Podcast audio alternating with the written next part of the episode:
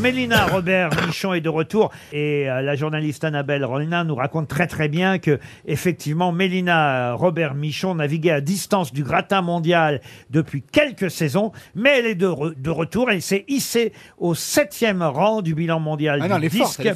Ah non non, il y a eu un, il y a un meeting de Montreuil euh, là qui, qui a lieu et, elle a expédié son disque à, 66 mètres. Bon, c'est rien. Passez-moi un disque des trois cafés gourmands, je nous l'envoie à 100 mètres.